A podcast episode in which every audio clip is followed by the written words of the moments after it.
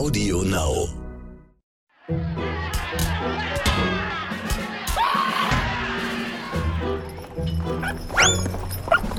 Asterix, der Podcast.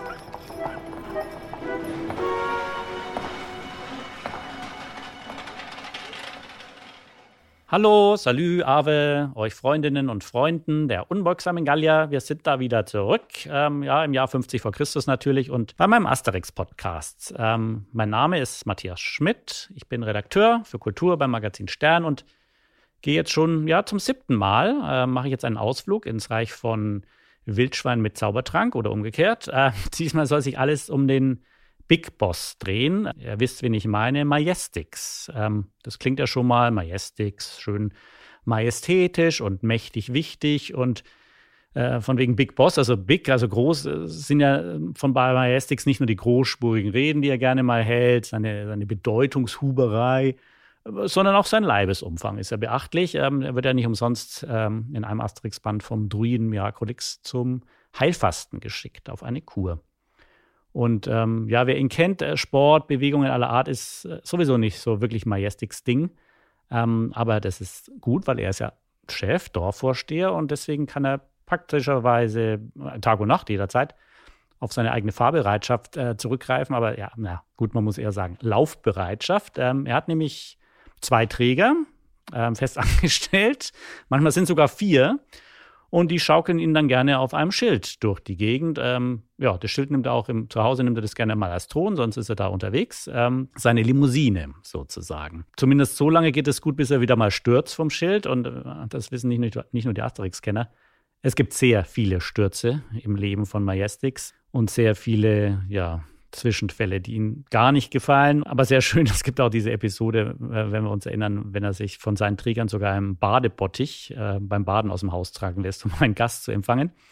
Äh, Wellness to go wäre das ja dann wahrscheinlich heutzutage. Was zu seinem, der Schild, auf dem er die ganze Zeit getragen wird, was ja auch da ganz gut ist, dieser Rundschild, ist ja der legendäre Averner-Schild, ähm, dem ja ein ganzes Asterix-Album gewidmet ist. Ähm, und das ist dieser, der Schild, der mal dem großen gallischen Anführer Vercingetorix gehört hat und eine wichtige Rolle spielt in der Geschichte der Gallier. Majestix ähm, hat mehrere Hauptrollen in den Comics. Also einmal im Kampf der Häuptlinge, da wo er zeigt, äh, dass auch ohne Zaubertrank ganz schlagkräftig sein kann. Irgendwie ist er schon der geborene Anführer, wenn man ehrlich ist. Das sieht man auch schon an seinem Look. Also nicht nur, ich meine jetzt nicht nur seinen Bauch.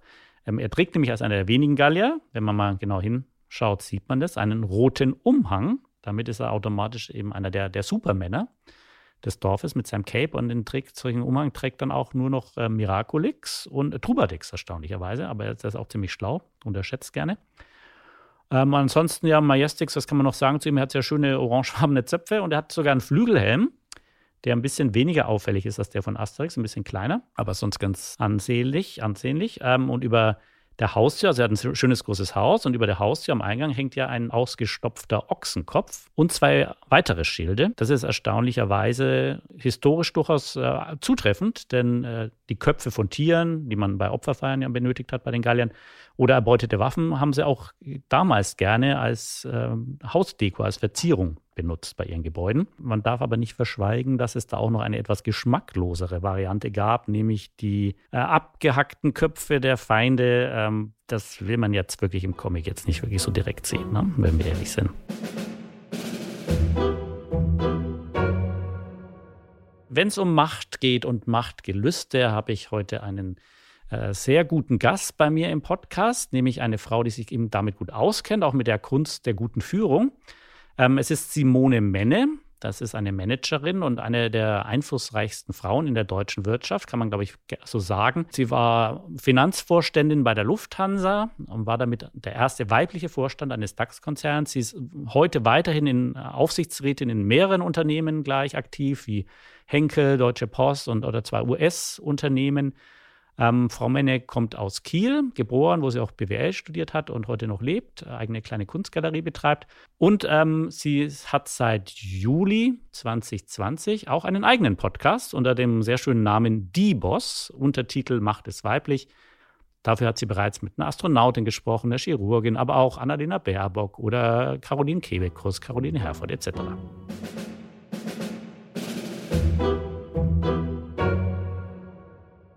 Ja, herzlich willkommen, Frau Menne. Sehr schön, dass Sie sich die Zeit genommen haben, für uns äh, über ein Thema zu sprechen, was man jetzt nicht unbedingt äh, mit Ihren Kernkompetenzen, sage ich jetzt mal, in Verbindung bringt. Und äh, zwar wollen wir über Asterix reden und über Majestix natürlich.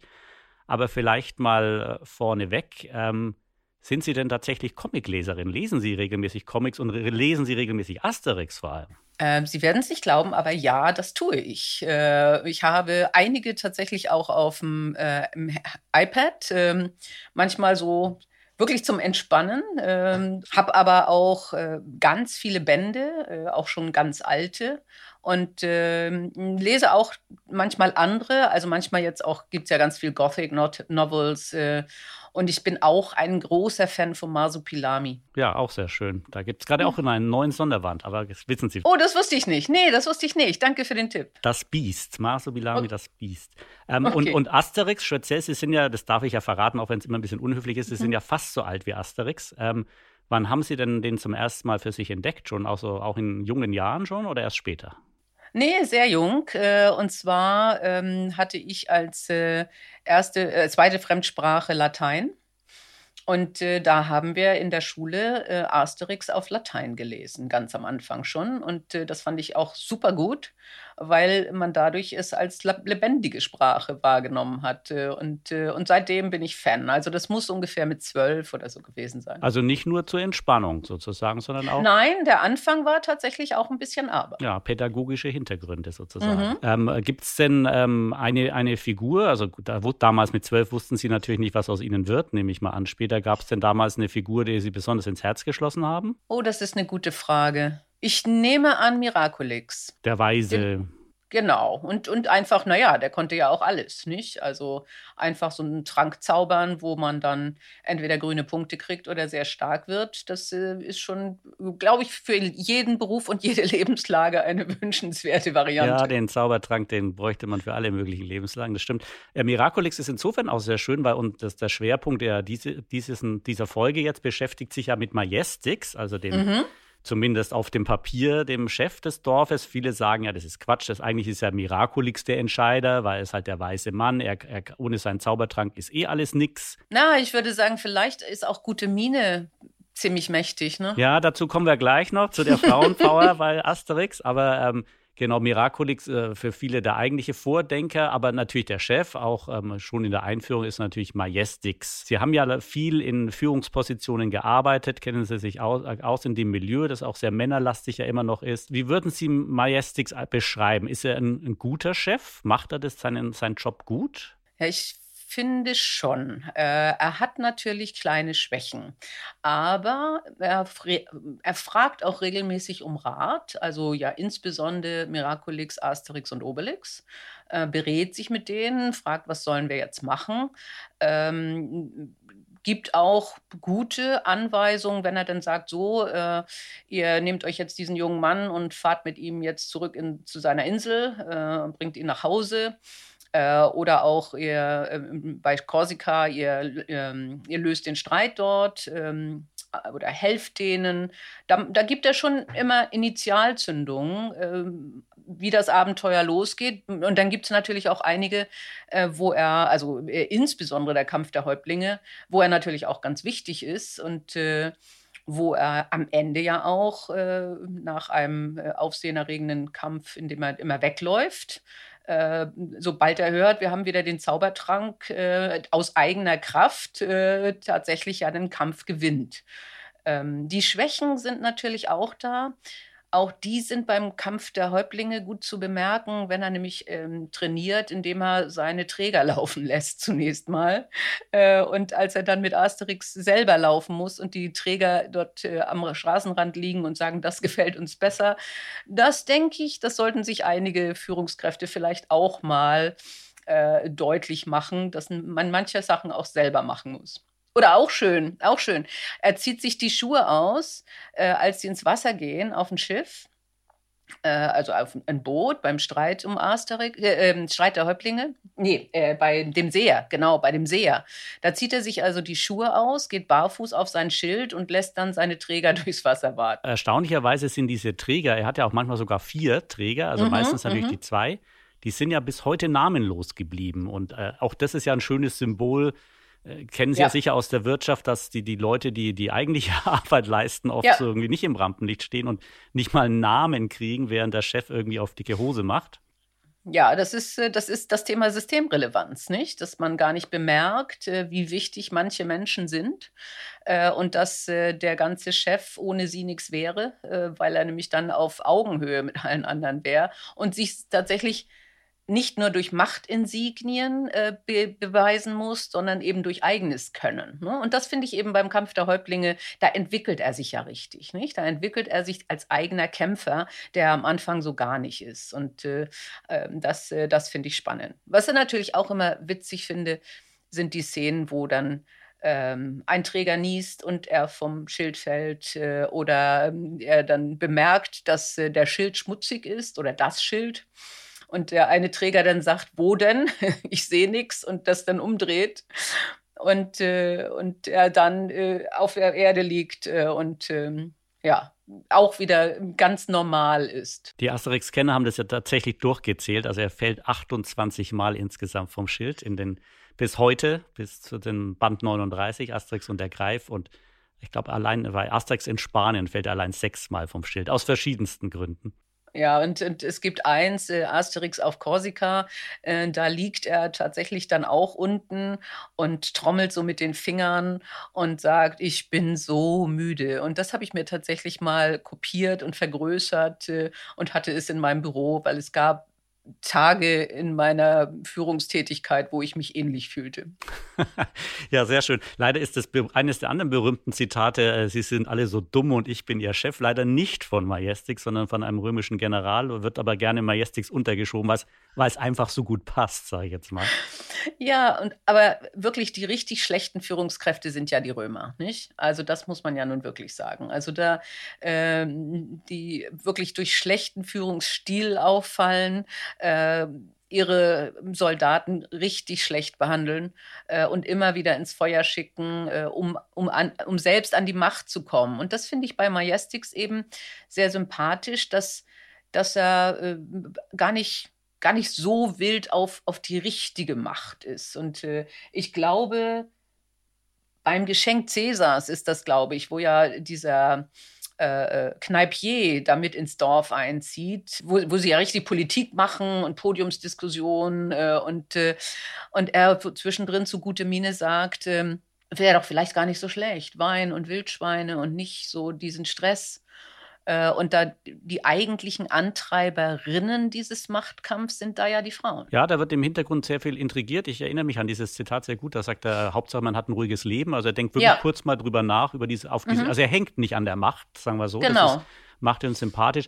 Was natürlich eine seiner schlimmeren Eigenschaften ist, das wollen wir ja nicht wegreden, ist natürlich, dass es ein schlimmer Choleriker. Also er rastet ja echt ja, Kleinigkeiten ja. aus. Das ist ja auch eine Art von Führungsstil, den kann man ja heute nicht mehr so machen. Also der, der Chef, der nicht. rumschreit und der sagt, wir machen das jetzt so, weil ich der Chef bin, weil ich das sage, mhm. das, das ist ja nicht mehr zeitgemäß, oder?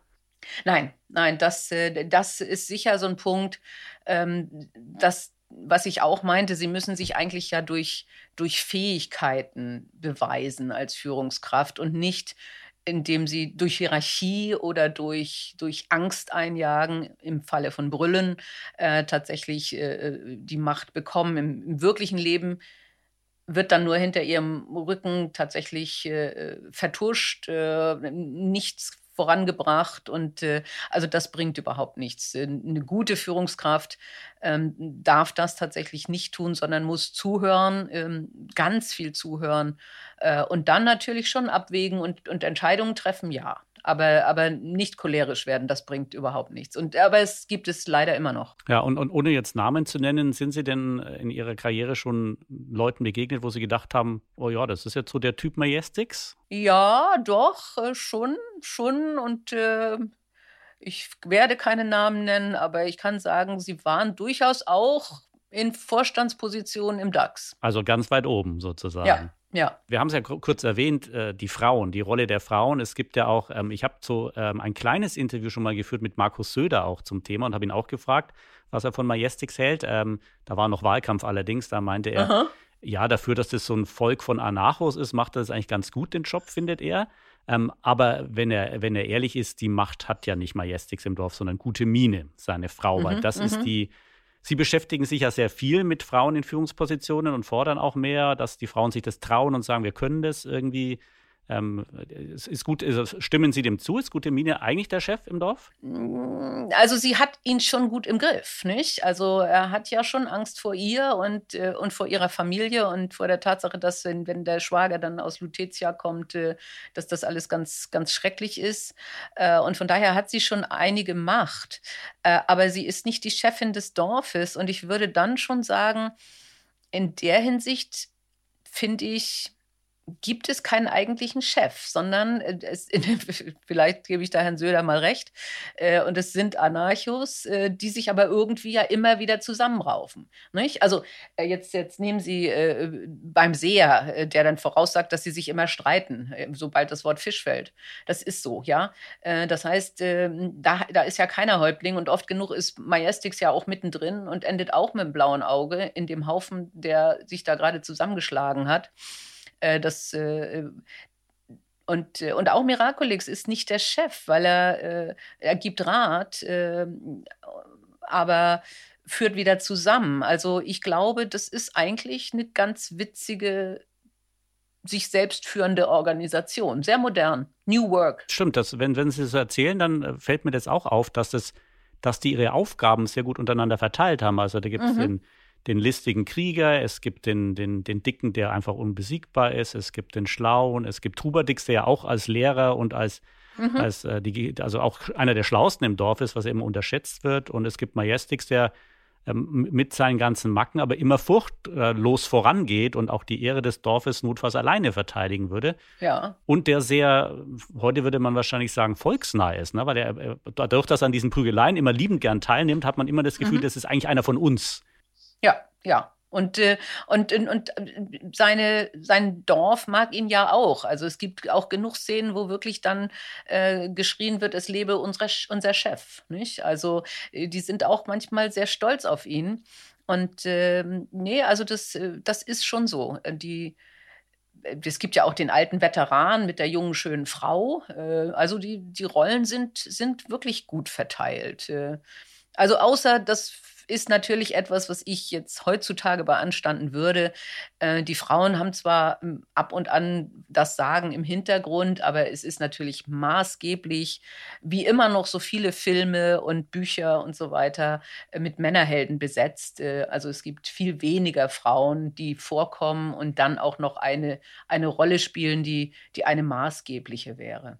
Jetzt beim Greif vielleicht am ehesten noch. Ne? Ja, und Asterix und Maestria natürlich, ne? wo dann die Emanze in Anführungszeichen aus ja. Lutetia kommt und in die Männerwirtschaft mal so ein bisschen ausmistet äh, und so. Ähm, glauben Sie, das ist natürlich immer, wird immer so gerne weitererzählt, auch von mir, dass Asterix eher so ein Jungsding ist, äh, dass, das, dass das immer noch, dass das stimmt und dass, also diese ganzen männlichen Hauptfiguren ein Grund dafür sind, dass das eher Jungs und junge Männer gelesen haben als Frauen und die Mädchen sich nicht so dafür interessiert haben? Glaube ich ehrlich gesagt nicht. Ich habe hab noch nie überlegt, ob es hauptsächlich Jungs sind, die Asterix lesen. Aber wenn Sie sich bedenken, äh, so Hollywood-Filme wie Indiana Jones, äh, ja, oder äh, Stirb langsam, da muss ich mich outen. Äh, die mochte ich auch sehr gerne. Und das ist ja ähnlich, ja. Da sind es ja auch die Männer, die die Helden sind. Und die Frauen sinken, selbst wenn sie am Anfang selbstbewusste Frauen sind, am Ende an die starke Schulter. Äh, also so, so bin ich leider ja auch noch sozialisiert. Äh, also ich glaube schon, dass das deswegen äh, Frauen und Mädchen genauso gut gefällt wie Jungs. Ja, und den Greif, den Sie erwähnt haben, da hat man ja wirklich, dass das die eigentlich tapfersten Kriegerinnen sind die Frauen, die Amazonen ja. da und ähm, da, da, ändert sich ja auch was in der Welt von Da Asterix. ändert sich was. Man, man, merkt ja mehr und mehr, äh, dass da Modernität auch anders reinkommt. Nicht? Also das finde ich im Übrigen aber auch schön, dass äh, dass Anspielungen sehr zeitgemäß sind, äh, teilweise Corona-Anspielungen. Wenn man, wenn man Französin wäre, würde man auch Hulbeck erkennen und sowas nicht. Also es gibt ja auch immer politische Anspielungen in bestimmten Figuren. Und äh, also das, äh, da ist es schon ein sehr lebendiges und sehr zeitgemäßes Werk. Nochmal ganz kurz zurück zu Majestix. Ähm, ähm, eine seiner anderen Eigenarten ist ja, er ist ja sehr abergläubisch. Er fürchtet den Zorn der Götter und dass ihm natürlich der Himmel auf den Kopf fällt, mhm. was ja eigentlich so ein Beweis der Stärke immer mal war, dass man gesagt hat, die Gallier haben vor nichts Angst, außer dass ihnen der Himmel auf den Kopf fällt. Mhm. Ähm, Haben Sie das beobachtet äh, in der heutigen äh, Wirtschaft in Deutschland, dass äh, Religion, Gottesfürchtigkeit, Aberglaube noch eine Rolle spielt in diesen Positionen? Oder ist das alles inzwischen sehr atheistisch, pragmatisch? Also äh, bei der modernen Führung ist das überhaupt noch relevant heutzutage sowas?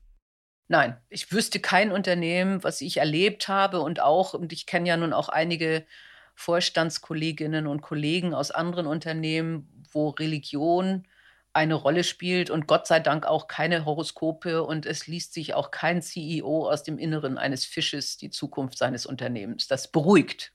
Zumindest wird er es nicht öffentlich machen, glaube ich. ja. Wie aus den Innereien von Idefix wird ja auch mal angeboten. Oh ja. Das Keine schöne Vorstellung für Obelix natürlich. Ähm, und was ja, was ja auch noch ein bisschen ähm, nicht mehr zeitgemäß ist, muss man wahrscheinlich ja sagen, ist, dass er ziemlich fettleibig ist. Er muss ja auch mal auf Kur, wird auf Kur geschickt, ja. weil er so eine Fettleber hat ähm, und äh, muss dann Diät halten, was ihm natürlich gar nicht gefällt und er dann ähm, extra, extra lange äh, Rastpausen einlegt auf dem Weg zur Kur. Ähm, auch das ist wahrscheinlich momentan ähm, versuchen ja, also haben ja das Gefühl, dass die Führungskräfte heute alle durchtrainiert ist, regelmäßig Marathon laufen, auch die Politiker, Olaf Scholz läuft viel. Es ist ja, gehört ja heutzutage fast schon dazu, ne, zur Außenwirkung einer Führungskraft, dass sie fit ist und trainiert ist. Ja, äh, wobei das natürlich auch wirklich schwierig wird inzwischen, nicht? Weil sie können ja nicht hundertprozentig in allem sein. Und äh, aber wir haben natürlich Vorurteile im Kopf und äh, ein Mensch, der fit aussieht, äh, der gut aussieht, dem wird tatsächlich äh, als Stereotyp mehr zugetraut. Und äh, das ist ein bisschen unfair. Ähm, aber in der Hinsicht haben Sie völlig recht. Ähm, da, da trifft Majestix überhaupt nicht ähm, das, äh, das Bild. Und der ist ja im Übrigen äh, auf dem Rückweg zur Kur dann auch äh, in jedem Gasthaus und ist, glaube ich, wenn er zurückkommt, genauso rund wie er angetreten ist. Ja, mal und Jeff Bezos, Sie haben das Foto vielleicht gesehen, das er gepostet hat, der ist jetzt auch im Fitnesswahn und pumpt ja, richtig ja. und macht Muskeln. Also es ist schon ein offensichtlich das zeitgemäße Bild, das so moderne Führungskräfte von sich vermitteln wollen, warum auch immer. Ja, und, äh, und das, äh, das halte ich tatsächlich für, für kontraproduktiv. Ähm, aber es ist, da sehen Sie aber teilweise auch, welchem Druck Führungskräfte sich ausgesetzt fühlen. Nicht? Äh, und ich habe mal, oder so ähnlich war es ja jetzt auch bei, bei, bei der Frage der Kanzlerschaft, ich habe mal einen Analysten, also jemanden, der Unternehmen bewertet und Aktienempfehlungen abgibt, gefragt, ob es heute noch einen CEO geben könnte, der eben nicht charismatisch ist und, äh, und auf eine Bühne treten kann und toll auftreten kann. Und er hat gesagt, das stimmt, das gibt es heute nicht mehr. Das war früher überhaupt nicht wichtig. Ja? Und, äh, und es sind ja ganz andere Sachen wichtig, wenn Sie über Führungskräfte reden, nämlich genau wie Sie Ihre Menschen mitnehmen, Ihre Mitarbeiter motivieren ähm, und, und äh, auch für die Kunden äh, Mitarbeiter haben, die, die an Kunden dran sind und für den Kunden was tun. Und da ist es eigentlich überhaupt nicht wichtig, ob dieser Mensch nun Marathon laufen kann und das um 5 Uhr morgens macht oder so. Ähm, das äh, im Gegenteil, weil das ist das ist dieser Leistungsdruck, der dann vielleicht sogar auch übertragen wird auf Mitarbeiter, wo gesagt wird, äh, du musst Disziplin haben, du musst dich zusammennehmen. Jemand, der das nicht schafft, dem traue ich nichts zu. Und das würde ich eher als mangelhaft bei einer Führungskraft beschreiben. Aber der Druck, der von außen auf Führungskräfte, also speziell jetzt äh, Menschen wie Bezos oder, oder CEOs hier im, im DAX, äh, die stehen unter enormem Druck, weil einfach alles, am, liebsten alles stimmen muss. Ne? Und das kann kein kein Mensch erfüllen. Ja, das liegt vielleicht auch an Instagram, soziale Medien etc., dass wir uns halt mehr selbst auch mehr präsentieren nach außen, ein anderes Bild von uns, äh, Außenwirkung haben und halt nicht nur eben die inneren Führungskräfte, äh, inneren ja. dann die Rolle spielen. Und insofern ist er dann, wenn wir das zusammenfassen, am äh, Majestix eigentlich immer noch sehr zeitgemäß als Chef. Na gut, er ist ein etwas dickerer Choleriker und ähm, hat seine Macken und wirkt manchmal etwas überfordert auch natürlich, aber er verlässt sich auf seine Leute, er ist äh, hängt nicht an der Macht. Das meine ich, ja. Also ich, äh, und wie gesagt, er, er hat sich eigentlich, er hat ein gutes Team, er setzt äh, seine Leute so ein, wie es, richtig ist, also außer Trubadix vielleicht. Äh, und äh, er, er äh, ist Teil des Teams, hängt nicht an der Macht und, und setzt sich aber für, für das Team total ein. Und, und, und dieses Thema Purpose, was es ja heutzutage so schön heißt, ja, wofür sind wir da? Das kann er, glaube ich, gut an alle vermitteln. Also ich finde, finde ihn, ich finde ihn nicht schlecht. Und äh, ja, die Rundlichkeit, also wie gesagt, beim Kampf der Häuptlinge, da kann er laufen und da kann er, da, da gewinnt er ja, weil er so gut laufen kann, weil er einfach nur immer wegläuft, bis er dann endlich die Kraft hat, dem anderen auf die Nase zu hauen, äh, ohne Zaubertrank. Und, äh, und das ist äh, doch schon kein schlechter Chef. Er hat genug Reserven auf jeden Fall, mhm. offensichtlich. Ja, ja. Für, alle, für alle Sachen, die er vorhat. Wunderbar, vielen Dank. Ich danke. Ich finde es eine ganz coole Idee, einen Podcast über Asterix zu machen. Und weiterhin viel Erfolg bei Die Boss, Ihrem Podcast, der jetzt bereits in der dritten Staffel läuft. Dankeschön. Tschüss.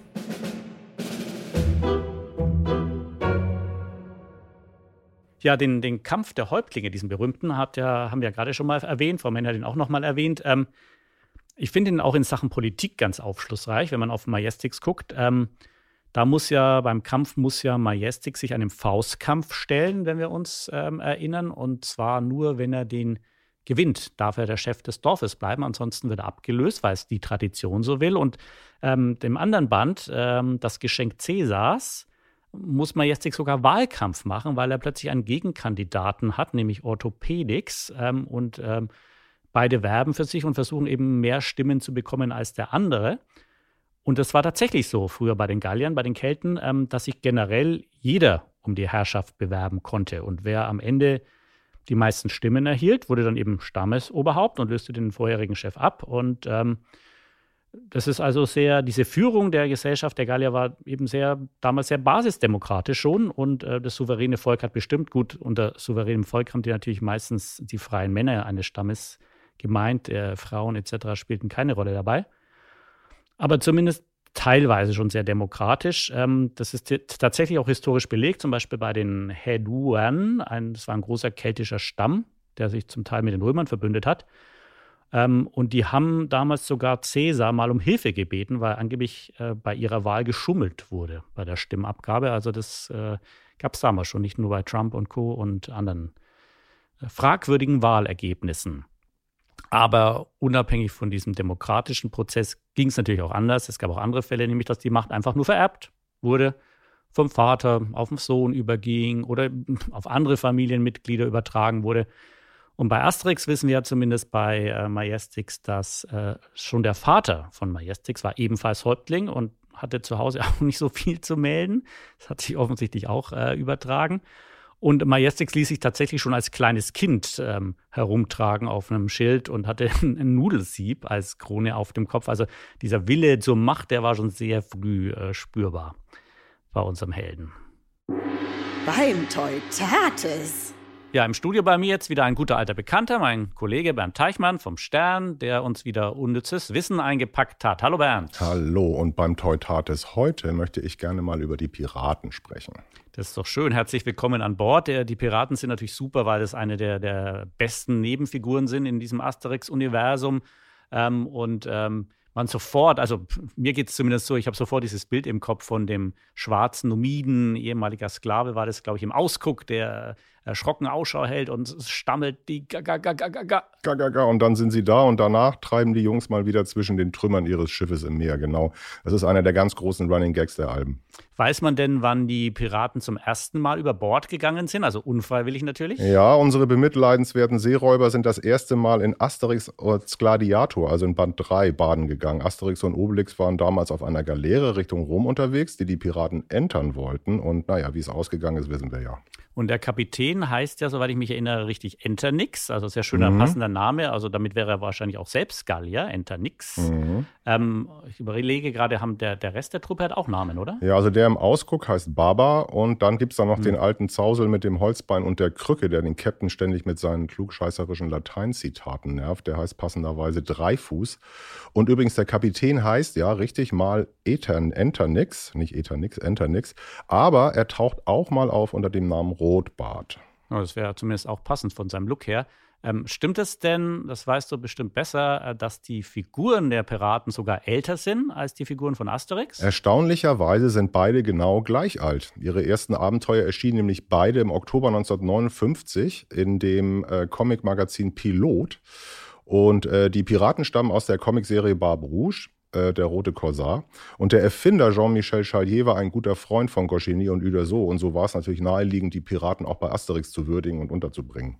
Ja, was trotzdem bei den Piraten natürlich jetzt zurück nochmal zu Barber, dem, dem Numiden im Ausguck, was so ein bisschen seltsam ja heutzutage ist, ist, dass ähm, diese Unfähigkeit von ihm ein R auszusprechen. Das ist ja sehr drollig mhm. und lustig. Er sagt dann ja Steuerbord und ähm, aber heutzutage in, in, unserer Zeit, äh, Woke, äh, sage ich nur, und Rassismus, dieses, dieses Klischee vom minderbemittelten Schwarzen, das, das geht doch eigentlich gar nicht mehr, oder? Ja, also irgendwie hat man schon ein bisschen Magengrummeln, wenn er das heute liest. Allerdings muss man dazu wissen, der Sprachfehler ist ursprünglich eine Anspielung auf einen in Frankreich berühmten Politiker und dessen kreolischem Akzent. Der Mann stammte nämlich von der Karibikinsel Martinique und war während der Französischen Revolution zeitweilig Präsident der Nationalversammlung und der erste Ehemann von Napoleons späterer Frau Josephine. Gut, das hat dann zumindest einen ganz spannenden Hintergrund. Ähm, ähm, nicht jetzt bei der Französischen Revolution, aber bei den Römern gab es damals überhaupt schon Piraten? Ja, ja, sogar schon viel früher. In der Antike galt die Seeräuberei zum Beispiel als Gewerbe, das durchaus Ruhm einbringen konnte. Solange es nicht die eigenen Leute waren, die beraubt wurden, galt die Seeräuberei als normale, sogar ehrbrave Beschäftigung, der praktisch alle Seefahrer nachgingen, die auch Handel betrieben. Ja, und unsere Piraten nerven ja eher Cäsar und die Römer, aber das gab es auch bei den Römern dann. Das gab es auch, ja. Vor allen Dingen war damals die Erbeutung und der Verkauf von Menschen ein großes Geschäft. Die Römer waren die besten Kunden, weil die ständig Sklaven brauchten für ihre Werkstätten, als Landarbeiter, aber auch als Lehrer, Ärzte oder Schauspieler. Hauptumschlagsplatz war übrigens die Ägäisinsel Delos, die der römische Staat zum Freihafen erklärte, um die wahre Mensch zollfrei zu erstehen. Und Fun Fact: Eine Piratenbande hat sogar mal den jungen Julius Caesar entführt und die wussten gar nicht, wen sie da eigentlich hatten.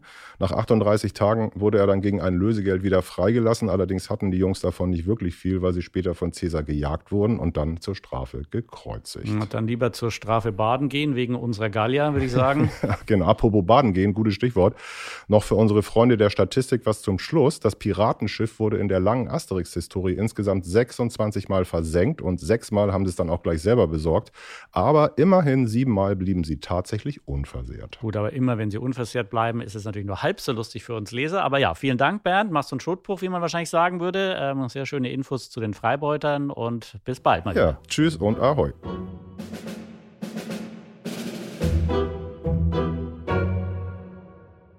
Ja, zum, zum Ende nochmal kurz zurück zu Schnäuzelchen, wie Majestix ja sehr gerne von seiner Frau Gute Mine genannt wird. Ähm, er hat ja diese, diese Dauerbrenner-Zitate, also dass er manchmal so unheimlich müde sich fühlt angesichts seiner unfähigen Untertanen, die ihn schon wieder stürzen haben lassen. Und dann, dann gibt es natürlich auch noch seine Dauersorge, seine andere, dass ihm mal der Himmel auf den Kopf fallen könnte. Ähm, das geht ein, angeblich zurück auf eine Antwort von gallischen Gesandten an Alexander den Großen. Ähm, das war allerdings schon sehr viel früher, 335 vor Christus. Also die Gallier sind ja 50 vor Christus. Und ja, das war damals so eine Art Prahlerei, Angeberei äh, von den Galliern, weil sie gesagt haben, ja, wir haben eigentlich vor nichts Angst, außer dass uns der Himmel auf den Kopf fällt, was natürlich sehr unwahrscheinlich war. Aber gut, die, die Quellenlage zu dieser Aussage ist ein bisschen spärlich, deswegen ist es so ein bisschen Stochern im Geschichtsnebel wahrscheinlich. Und dass Majestix furchtlos und unerschrocken ist, hat er ja mehrmals bewiesen. Auch deswegen ist er natürlich ein guter Chef. Er stürzt sich gerne in jedes Gefecht, äh, in jede Schlacht, egal ob das jetzt mit den eigenen Nachbarn ist oder den Römern.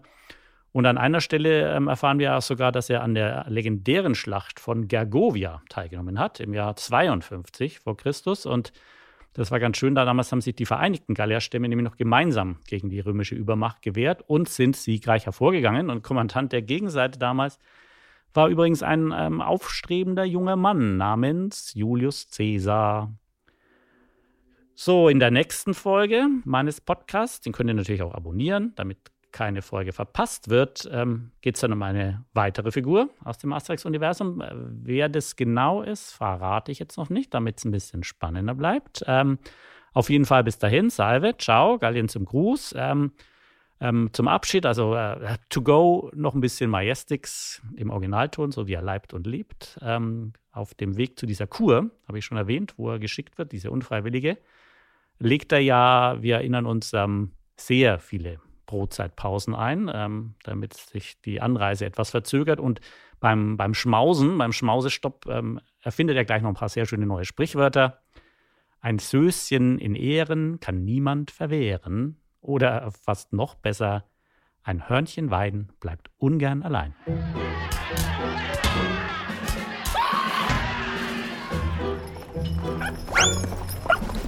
Asterix, der Podcast.